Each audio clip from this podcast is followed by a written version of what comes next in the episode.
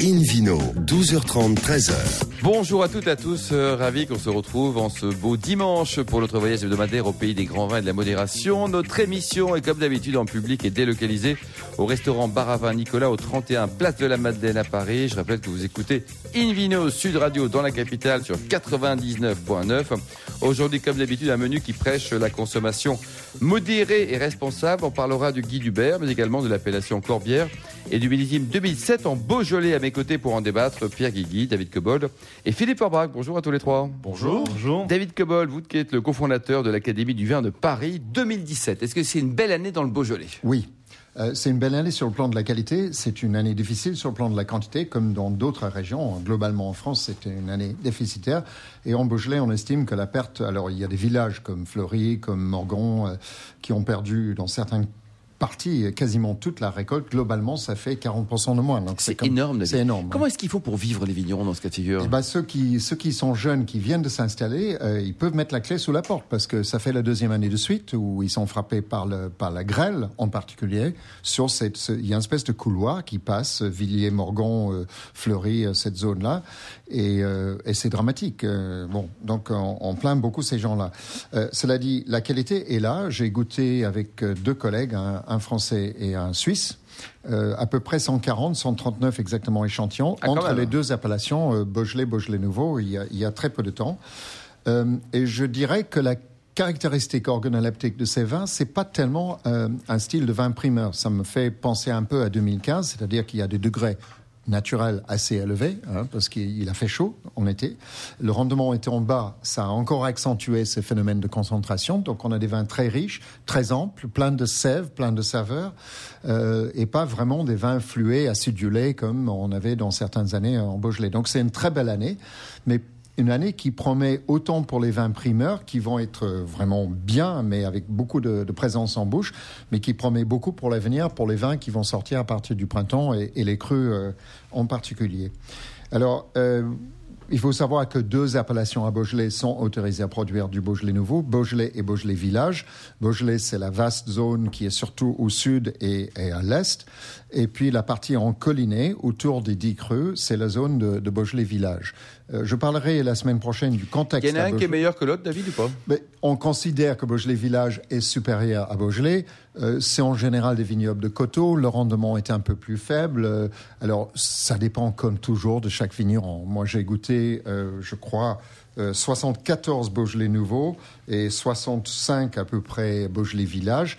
Euh, le nombre de 3 étoiles, j'ai noté entre 3 étoiles, c'est le maximum 2 parce qu'il faut faire vite quand on a 140 vins à eux. 2 étoiles, 1 étoile et 0 étoile. Il y avait 10% de 3 étoiles dans les Beaujolais et 15% dans les Beaujolais Village. Donc ça ah donne une espèce de jauge de la qualité relative. Et au niveau du prix, David, il y a une différence aussi? Oui, c'est un peu plus cher, mais ça reste quand même des vins très raisonnables. Après, chacun fixe les prix qu'il veut, euh, indépendamment de, du, du marché. S'il a la renommée pour porter un vin plus cher, mais c'est des vins qui vont se vendre entre 6, 7 euh, et, 10, 12 euros. Hein. C'est ça à peu près le prix.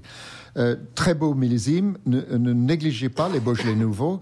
Euh, J'expliquais hier pourquoi les vins primeurs euh, relèvent d'une tradition très ancienne, qui non seulement issue de, des fêtes dionysiaques ou, ou bachiques, et ça c'est très important, mais aussi du fait que les vins en France et partout dans le monde jusqu'au 18e, 19e siècle et l'avènement de la bouteille industrielle ne se conservaient pas, sauf s'il était sucré, parce que le sucre ça conserve et beaucoup de sucre conserve absolument. donc plus le vin se euh, plus il se conserve facilement. Mais le vin, avant d'être mis en bouteille, ne se conservait pas, donc le vin vieux se vendait beaucoup moins cher que le vin jeune. Et ça, on l'oublie. Euh, donc Beaujolais Nouveau, ça relève d'une histoire très ancienne.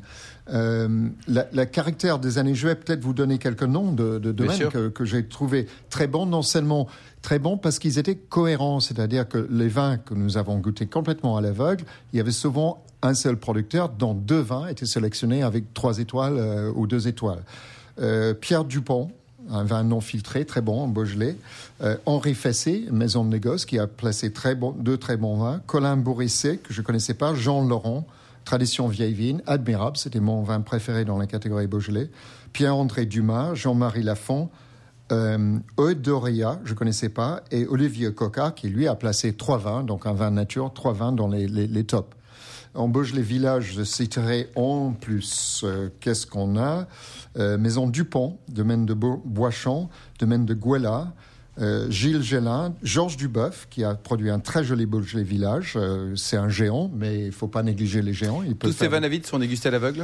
Tous ces vins ont été dégustés à l'aveugle, hein, complètement. Et on a su le résultat qu'après. Euh, domaine Gagé, Pardon et Fils, Laboré-Roi, ça m'a surpris parce que c'est un négociant dont je n'avais pas une très bonne image, mais il a produit deux, deux excellents Beaujolais.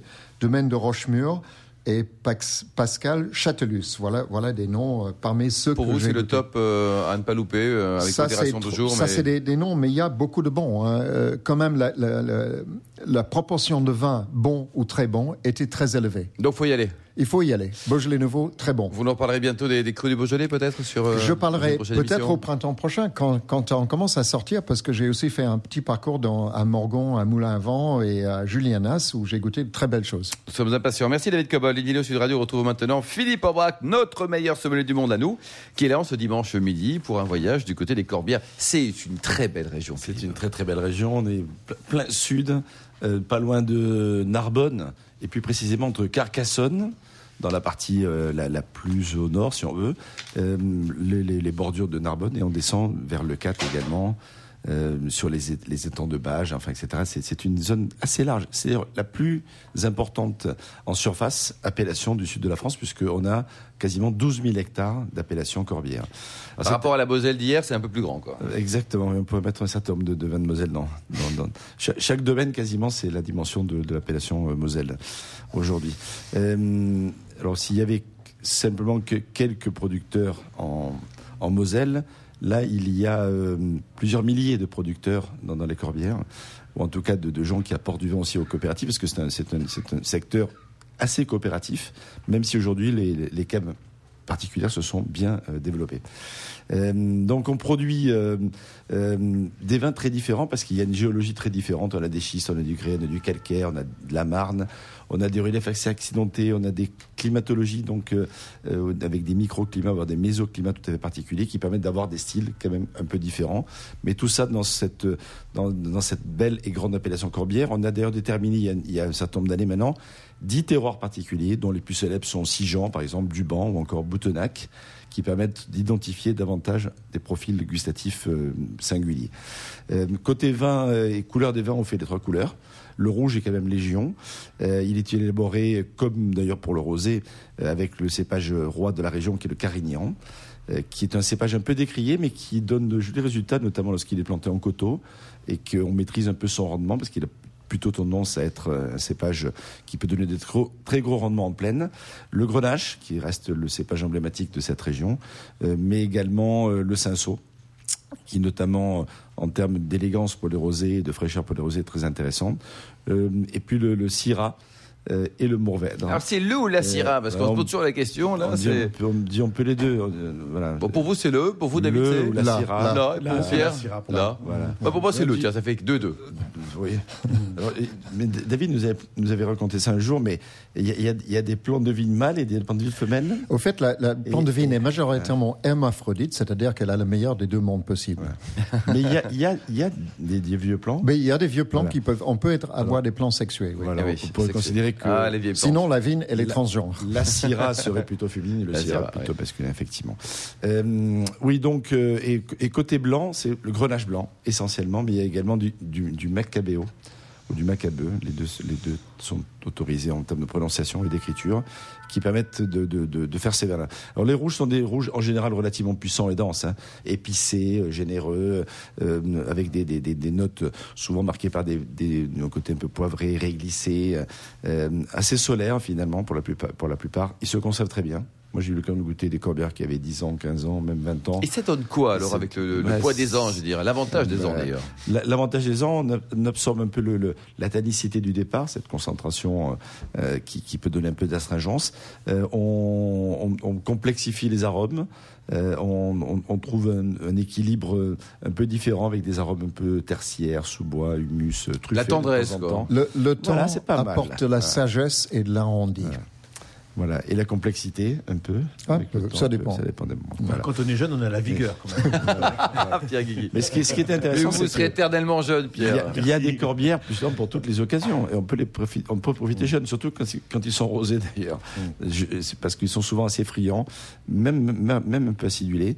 Euh, et quant aux blancs, ils sont, sont en général plutôt des blancs assez euh, assez denses, assez structurés. Donc avec pas des trop arômes de fruits d'apéritif, vous voulez dire. Ben, le rosé parfait pour l'apéritif, les blancs pour tout sur les entrées, poissons bien entendu, mais même des volailles, même des fromages de chef. Enfin, c'est c'est un blanc qui a du caractère. Et quant au rouge, ben, en cette saison, on, aime bien les plats mijotés, par exemple, c'est- c'est c'est parfait. Après une belle pièce de, de, de bœuf euh, rôti, lorsqu'elle est bien persillée, ça accepte bien la puissance. Est-ce qu'il faut de- faire mijoter une viande, justement, Philippe Forbach, avec le, le vin qu'on déguste? Vous savez, Est-ce que c'est parfait de prendre deux bouteilles, une pour mijoter et une pour déguster, avec modération Ou Alors, aucun il faut- rapport Pour, pour le bœuf bourguignon, pense- j'éviterai deux bouteilles de Romanée Conti, par exemple. C'est- C'est c'est pas nécessaire. Voilà, faut être très très riche. Quand on a les moyens, c'est plutôt pas mal. Euh, en, en termes de, en termes de goût, une fois que le vin a, a- a- a- a bouilli, euh, que l'alcool est parti, Bah, ça ressemble plus à rien. tout, Tous les vins sont il y a un petit non peu moins effectivement d'intérêt à le faire. Bon, Voilà. très bien. Le, hum, voilà, donc au, au niveau de, de quelques vignerons intéressants, alors il y a, il y a des endroits magnifiques à visiter. L'abbaye de Fontfroide, par exemple, est un très Ah très oui, bel endroit. c'est- C'est d'une beauté, c'est magnifique. c'est- un vrai C'est ensemble. très très beau, Mm. vraiment. J'ai eu la chance de, privé. de, de survoler il n'y a pas très longtemps la région d'hélicoptère. C'est beau, hein. magnifique. Il paraît qu'il y a des bonnes très, huîtres aussi. Et- Un peu plus bas. un peu plus bas, exactement, du côté des étangs. Et, euh, voilà. Euh, il y a d'autres abbayes. L'abbaye de Sainte-Eugénie également est, est célèbre. Euh, parmi les domaines, le château d'Ossière, qui est un domaine qui a été restructuré il y a un certain nombre d'années, euh, notamment avec euh, euh, la famille Rothschild, qui a Belle investi maison. dans cette région-là. domaine. Le château de l'Astour, qui est, qui est en plus un endroit assez magique, euh, avec un circuit automobile qui permet de faire des entraînements de 4x4 qui est assez remarquable, et un, un restaurant et un domaine qui est en plus euh, euh, co-géré avec une, structure de- d'aide au, handicap, Mm. ce qui permet de, de- de- voilà d'aider les gens qui, Mm. travaillent. Pierre Guigui, vous euh, connaissez? C'est vraiment Oui, oui, très très intéressant comme démarche. Hum. Euh, Assez incroyable. Je crois qu'en plus, les, les personnes handicapées s'entraident entre elles. Y a- Il y a vraiment tout un travail qui est, qui est fait autour de la vigne et autour de l'entraide. C'est vins quel- quelques autres domaines comme ça, le château Ogléon, le, le domaine de la Cendrillon notamment, ou les olieux romanis, qui fait partie effectivement des, des très très bons domaines de cette J'aime aussi appellation. étang de Colombe. Tu- Étant des vous- c'est pas mal aussi, exact. J'aime bien aussi. Mm. Et la- le prix, ça va de 5-6 euros jusqu'à une trentaine d'euros. Donc, il y a raisonnable. vraiment Faut y aller, pour, quoi. pour tous les moments. Merci beaucoup Philippe Forbach, qui de Vidéo Sud Radio marque une courte pause. Ensuite retour ici chez Nicolas à Paris pour parler du guide Uber. Invino, 12h30, 13h. Il Vidéo Sud Radio, le retour. Nous sommes toujours en public et délocalisés au restaurant Bar à Vin Nicolas à Paris, au 31 Place de la Madeleine, pour accueillir Renaud Rodas, le patron du guide Uber, que j'ai rencontré il y a quelques jours au Bristol. Bonjour Renaud Rodas. Bonjour, monsieur Marty. Alors, avant de parler de guide Uber, c'est le sujet du jour, un mot sur votre parcours. Vous avez commencé chez Carrefour avant de créer votre boîte, racontez-nous. Alors, j'ai commencé plus précisément au guide Uber. J'ai vraiment commencé là-bas à l'âge de 18 ans. Euh, je connais monsieur Hubert depuis, depuis 30 ans. Et c'est vrai qu'au euh, au bout de quelques, quelques semaines et quelques mois, je me suis aperçu que c'était vraiment quelque chose qui me plaisait énormément, la gastronomie, le, le- le vin, mais qu'il me manquait quelque chose. Donc, je suis parti euh, me former. Voilà, trois années euh, pour justement euh, acquérir euh, des compétences que je n'avais pas en, Initialement, en formation initiale. Exactement. Et ensuite, vous allez créer votre boîte d'abord dans le, dans le foot ou dans le rugby Dans, le foot, dans le foot. Euh, je suis fan de, de- de football à, à l'origine, même si on, on est, habite Toulouse, on peut être fan de football. Et vous avez un formidable président du TFC. Exactement, Olivier Sadran, justement, où j'ai un parcours commun avec lui, puisque à l'issue de cette création, donc de cette enseigne qui s'appelle Foot Corner, hein, qui existe encore, euh, qui est basé donc un concept de magasin 100% football pour le sympathisant, mais aussi pour le pratiquant. Euh, le TFC euh, était en train de, renaître de ses cendres, puisqu'Olivier Sadran l'a récupéré au tribunal administratif, de commerce même. Et donc on a décidé de, travailler ensemble parce qu'il n'y avait plus personne pour développer le merchandising et la billetterie du club. Donc euh, au terme de ces années, j'ai euh, j'ai d'autres clubs qui se sont intéressés à cette expertise. Toujours dans le foot. Toujours dans le euh, foot, développement, je suis monté à Lille, habité, piloté le projet du grand stade euh, Pierre Mauroy, qui est aujourd'hui une référence C'est euh, un magnifique stade. magnifique. Exactement, on fera la Coupe Davis, euh, prochainement d'ailleurs, la prochaine finale. Oui, enfin la dernière, on n'a pas, été très bon. hein. Oui, bon, c'était les Suisses, bon, c'était un autre niveau, je pense, mais, mais euh, voilà. Donc, et après, au terme de, de- de quelques années, euh, 15 ans passés dans, dans- dans sport doit traverser et à sillonner la France. J'ai décidé de revenir sur Toulouse. Et au Bercail, quelque part. Au Bercail, exactement, avec femme et enfant, comme on dit. Et j'ai toujours gardé un lien très particulier avec, Monsieur Hubert et j'ai toujours été amoureux ben, du vin, de la gastronomie et des produits, parce que c'est important dans l'ADN du guide Hubert. Et vous avez dit, voilà, banco pour le virage numérique, voilà, je suis là. Exactement. Ce guide, euh, il a été créé, Renault, en 1979 pour la première édition, c'est ça? Tout à fait. Monsieur Hubert l'a créé en 1979 à Toulouse. Il a commencé par Toulouse et puis il s'est euh, petit à petit euh, développé avec le sud-ouest, le grand sud-ouest, Bordeaux, la côte basque, Montpellier. Et ce qui est assez original, c'est qu'on parle de restaurant, certes, mais également, Renault Rodas, de vin. Oui, c'est la particularité du guide Hubert. Euh, où euh, ben, la gastronomie est toujours liée avec, euh, avec le vin. Et M. Hubert a toujours dit un bon repas se fait également avec un bon vin. Donc il était évident qu'on pouvait associer ces deux particularités françaises, puisqu'on est quand même leader mondial de, la gastronomie et du vin. Hein, n'en déplaise à, certains. oh, les Italiens sont pas mal aussi, les Marocains aussi, les Chinois aussi. Attention, nous, nous, nous, nous jetons la, la pierre à personne. On, apprécie beaucoup les bons vins, Brunello, Barolo, et bien sûr, il n'y a pas de souci. Mais euh, voilà, donc l'idée de base, c'était d'avoir les deux euh, piliers de la gastronomie, le vin et, le repas. Et donc ça, c'est la principale euh, différence avec d'autres guides concurrents qui pourraient exister, je ne sais pas, Achète sur le vin, par exemple, ou alors euh, Goemio, Michelin pour, pour les restaurants? Non, c'est-à-dire qu'on est vraiment, je veux dire, très humble par rapport à notre approche. Et nous, notre philosophie, il est depuis le début, euh, depuis 1979, que M. Hubert a instauré ça, et avec euh, ses différents rédacteurs en chef euh, et onologues de référence comme Pierre Casamayor. M. Carrère pour, pour la partie restaurant, on est vraiment sur un, une, un ADN de produit, respect de la tradition française, du produit et, et du bien manger, et du boire bon. Et vous organisez aussi pas mal de choses autour du guide hein, en, remédia. Alors, on a créé, euh, il, y a, en 98, c'était pas hier, euh, ce, même chef qui aujourd'hui officie et qu'on a eu la chance de partager ce repas au Bristol, qui est Eric Fréchon, qui a été lauréat de la Pépinière Gourmande en 98 et qui a été parrain de l'édition 2004. Et c'est vrai que M. Hubert, euh, pendant ces années où moi j'étais absent et où lui il a, il a, vécu un peu le tsunami du numérique, euh, de, de, plein de choses, a euh, quand même préservé le produit et s'est arrêté à ce développement, on va dire, France-Sud, tout en respectant euh, toujours euh, cette philosophie-là du, du, des restaurants, des produits et des chefs. Et de l'honnêteté aussi, hein, la sincérité. Aujourd'hui, le capital, vous avez, vous avez racheté l'entreprise, c'est ça? Alors, on a investi tout à fait l'entreprise avec, avec mon épouse. Euh, pour, euh, et M. Hubert nous accompagne encore pour, pour pas mal d'années, parce que c'est quelqu'un qui a vraiment un œil à, à, serrer au niveau donc, de la direction artistique, de la conception, de la réalisation, mais tout, tout on va dire, une encyclopédie vivante de, de la relation produit, terroir, chef et vigneron. Monsieur Pierre Casamayor continue également à nous accompagner en tant que conseiller éditorial vin. Et on va Il y a une super équipe. Vous voilà, avez on, on gardera hein. des, des, des, des, piliers, on va dire, des, fondamentaux pour pas justement se fourvoyer dans certaines choses.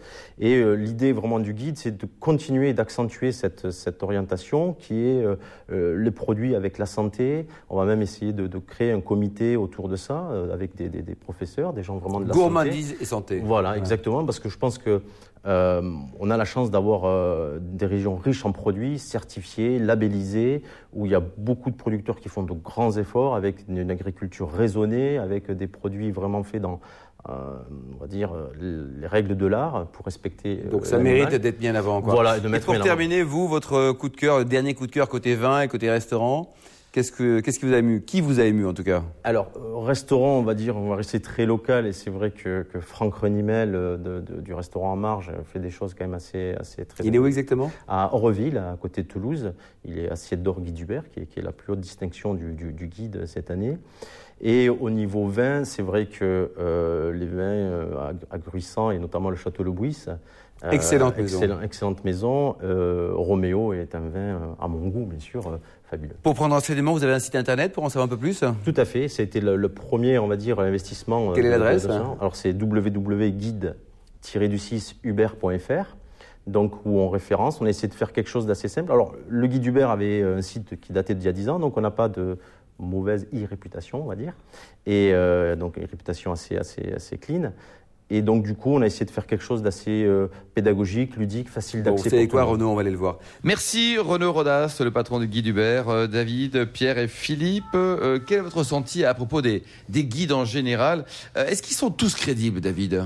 Je parle pas du guide Hubert, mais en général, là on conceptualise. Bah, Déjà, un mot sur le guide Hubert que- que- qui, qui ressuscite ou qui a, qui a un nouveau, euh, une nouvelle direction. Donc, je, je l'ai suivi, ce guide, il y, a, il y a des années. Je trouvais que c'était très bon. C'était, ça a commencé dans le sud-ouest et ça s'est ensuite étendu à l'ensemble du sud. Je trouvais que c'était un, un guide très bien fait, très intéressant. Bravo Renaud en tout cas. Qui parlait de, de- de choses que je ne connaissais pas toujours euh, et dans une région qui m'intéresse particulièrement, le Bon sud-ouest. compliment Renaud, parce que vous savez, David Cobol, de temps en temps, il est un peu taquin. Quoi. Ouais. De façon générale, David, on va se zoomer sur le vin peut-être. Alors bien sûr, ouais, les guides du vin sont, sont utiles. Je dirais même qu'ils sont nécessaires parce qu'un consommateur devant un rayon de vin, même chez un caviste ou à fortiori dans une grande distribution, est totalement perdu devant la, la- la pléthore de l'offre. Euh, il y a tellement de vins dans chaque domaine, dans chaque, appellation, que c'est très très difficile de choisir. Donc les guides font un travail très utile, qui est un travail dur, qui en général est fait rigoureusement. Euh, je nommerai peut-être pas les mauvais ou ceux que je si, considère si, mal. si, un ou deux guides que vous n'avez pas. Oh, Gilbert Gaillard, c'est de la foutaise. Ouais, d'accord, ça c'est fait. Ouais, Ensuite, euh, ceux fait. que vous aimez alors Euh, euh, la, la guide de, de la revue de vin de France est très bien fait. Béthane de Sauve est très bien fait. Voilà, ça c'est peut-être les guides. Et Guide Hachette, qui a un, Hachette aussi, un peu un autre, un autre profil parce qu'il goûte les vins d'un seul millésime. Que les deux que je viens de citer goûtent sur une série d'années et donnent une note moyenne à, à- un domaine. Ce qui est aussi intéressant. Ce qui est aussi intéressant. Euh, Vous en pensez quoi, Pierre Guigui Oui, moi, Alors vous, on a vu donc il y a un guide qui a déjà été habillé pour l'été, pour l'hiver et pour toute l'année. Il y en a d'autres que vous n'avez pas, vous ou pas Non, je, je n'ai pas de, de guide euh, que je n'aime pas, enfin, pas spécialement. Je- je- je- ce que j'aime, c'est c'est le fait de, de faire la différence déjà entre les guides d'auteurs qui sont faits par un seul auteur C'est vrai. et les guides qui sont faits par plusieurs dégustateurs. Et ça, c'est bien ou pas bien, à votre avis? Alors, C'est différent. c'est différent. C'est pas la même approche. Quand on a un seul auteur, il a tendance à, à donner son, son style de vin et on sait en tant que consommateur ensuite si on aime ce style-là, ben, où, où aller. Hmm. Par contre, quand il y a plusieurs dégustateurs qui parfois changent de région, c'est un peu compliqué à suivre parce que euh, il y a des dégustateurs qui vont aimer en Bourgogne, par exemple, les vins qui sont éraflés, auxquels on a enlevé la rafle, et Hmm. puis d'autres qui vont préférer des vins qui sont avec la rafle ou sans la rafle. Et du coup, on, on ne sait pas quoi choisir puisque les styles sont différents. Donc c'est bien d'avoir un style marqué. Philippe Forbach, alors tout ça c'est c'est quand même compliqué parce qu'en fait il n'y a pas de langage et de perception commune. Il y a des choses que vous allez trouver formidables que peut-être Pierre ne va pas apprécier et réciproquement. À quel sein se vouer? Il faut, il faut choisir son guide, vraiment. C'est-à-dire que euh, je suis assez d'accord avec la démarche euh, de Pierre. Il faut absolument euh, trouver le guide qui va le mieux correspondre à son propre goût. Et pas se laisser trop influencer. Même si c'est la tendance, parce que quand on achète un guide, c'est pour avoir des infos. Bien Il y a un vrai travail d'investigation qui est fait la plupart du temps, surtout dans les guides qu'on a cités. C'est un vrai travail de terrain. C'est c'est beaucoup, beaucoup de travail. boulot, hein. Ouais. Bah, Pierre s'est occupé euh, notamment pour Gomio pendant un 8 certain ans. d'années. 8 ans à peu près, guide, environ 7 à c'est 10 000, Gomio. travail, euh, 7 à 10 000 vins dégustés par an. C'est un travail énorme. Donc l'intérêt, moi, que, que, que j'y vois, c'est de découvrir euh, ou d'avoir une photographie plutôt d'une appellation. On a l'essentiel et quand on est effectivement un consommateur lambda, savoir que les, euh, même si, ça, si on les aime pas tous, mais que les 3, 3, 4 ou 5 domaines qui font l'appellation sur cela, on peut en choisir au moins un et en étant sûr que quelque part ça va correspondre Ouais, à- à moins de risque de se tromper. Quoi. Voilà. Justement, David Cobol, un vigneron d'une appellation qui n'est pas dans un guide, est-ce qu'il est forcément mauvais? Non, bien sûr que non. Euh, ça veut dire qu'il n'a soit n'a pas été sollicité, soit a refusé d'envoyer un échantillon. Euh, ça arrive pour des domaines parfois très connus qui n'ont pas besoin d'un guide pour vendre, qui ont, sont déjà en sous-effectif au niveau du nombre de bouteilles par rapport à la demande. Donc ça, ça existe. Ça ne veut pas dire qu'ils sont mauvais. Ça ne veut pas dire qu'ils sont bons non plus. Ce que je rajouterais, Pierre, a touché un point intéressant, à mon avis, c'est qu'un guide qui est bien fait ou un dégustateur qui travaille bien ne doit pas se contenter de dire ce qu'il aime. Il peut le dire, mais il doit situer un vin dans un contexte. Et, et ce que Pierre a dit à propos du profil de vin, c'est-à-dire un vin non éraflé, c'est-à-dire où on a laissé la rafle, donc c'est un vin un peu plus ardu à, à goûter jeune, Avec et des un vrais vin pris. é- égraffé, C'est un choix. doit mettre ça dans un contexte. On dit, si vous aimez des vins plutôt structurés, voilà un bon Exactement. vin de ce type-là. Situez toujours le cadre avant de, avant Alors, de parler Pierre, et sur le vin. Oui, exactement. C'est- C'est c'est- c'est un peu le. Quand il y a un chef d'orchestre dans un, dans un guide, il va dire voilà, vous, on vous, je vous demande pas si vous aimez les vins nature ou les vins boisés Ouais. ou les vins euh, ou les grands crus classés ou autres. On- je vous demande de me dire quel est le meilleur vin dans une catégorie de vins. C'est ça. Et ça, c'est important quand on est chef d'orchestre pour un, pour un guide. Et le second point, c'est que, en fin de compte, les guides c'est, c'est, c'est, euh, sont sont en train de, de disparaître de plus en plus au profit maintenant de l'internet, avec Mm. où tout le monde donne son avis. Et c'est comme si perd aussi, c'est plus. C'est comme si on demandait à son plombier de choisir euh, votre Ouais. bouteille de vin. que le mien, il s'y connaît. Il, faut, faire, aussi le distinguo entre le fait d'avoir une liste euh, de domaines et en disant ben voilà c'est les bons domaines de l'appellation et lire et lire aussi ce qui est écrit parce qu'il y a une description qui est faite des, Mm. des vins et donc euh, rentrer dans cet esprit-là, essayer de, de traduire par ses propres ressentis, son propre ressenti, le style du vin qui est, qui est, qui est, qui est choisi. Et là, ça donne beaucoup d'informations. C'est QFD puis une Vino Veritas, hein, n'oublie pas. Merci à tous les trois. Euh, Fin de ce numéro d'Invino Sud Radio. On se retrouve toujours en public et délocalisé au restaurant Bar à Vin Nicolas à Paris au 31 Place de la Madeleine, samedi et dimanche à 12h30 avec notre double rendez-vous. D'ici là, excellent déjeuner dominical. Restez fidèles à Sud Radio et surtout, surtout, n'oubliez jamais, respectez la plus grande démodération.